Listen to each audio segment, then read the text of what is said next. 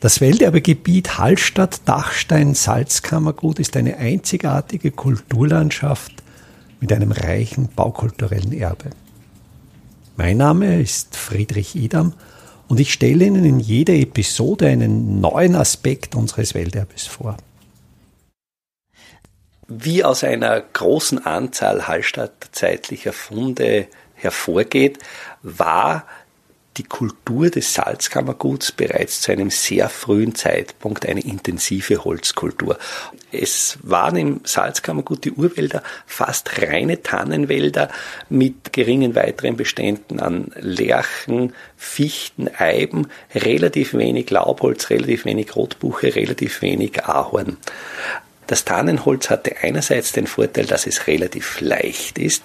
Es konnte dadurch am Wasserwege gut transportiert werden, im Gegensatz zum frischen Buchenholz, das so schwer ist, dass es beim Wassertransport sinkt. Und das zweite ist die Langflammigkeit der Tanne. Sobald man Tanne verbrennt, entstehen sehr lange Flammen und die Sudvorrichtung zur Erzeugung des Salzes, die Salzpfanne, war so konstruiert, dass durch Tannenholz die optimale Energieausbeute erzielt werden konnte. Zur Befeuerung dieser fast 400 Quadratmeter großen Sudpfanne wurden zur Blütezeit der Hallstätter Produktion Ende 15. bis Beginn 16. Jahrhundert jährlich 80.000 Festmeter Holz verfeuert. Um sich diese Zahl vorstellen zu können, das ist ein Holzstapel vier Meter breit und vier Meter hoch. Also jetzt stellen Sie sich vor, eine Straße, ein vier Meter hoher Holzstapel und dieser Stapel ist dann fünf Kilometer lang. Das war die jährliche Menge die in Hallstatt verfeuert wurde. Aber das Holz wurde nicht nur als Energieträger für die Salzproduktion gebraucht, es wurde auch verwendet für Gebäude. Der zweite große Einsatzbereich des Holzes waren die Grubenausbauten. Man muss im Bergwerk die Schächte, Schürfe, offen. Der Gebirgsdruck ist so stark und, und tendiert dazu, die wieder zusammenzudrücken. Und es wanderten ganze Wälder als Grubenhölzer in den Berg hinein. Nächste große Bereich sind die Wasserbauten. Um die Traun schiffbar zu halten, mussten große Kunstbauten ausgeführt werden, auch die fast alle ausschließlich aus Holz. Es wurden in Hallstatt auch eine große Anzahl an Schiffen produziert. Wir wissen, dass vom kaiserlichen Schiffamt etwa 4000 Schiffe aus Hallstatt verwendet wurden.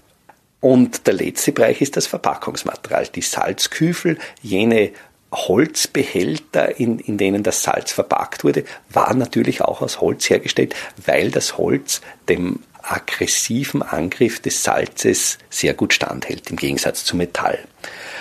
Durch diese ganze Raubbauwirtschaft trat bereits am Ende des 16. Jahrhunderts ein dramatischer Holzmangel ein.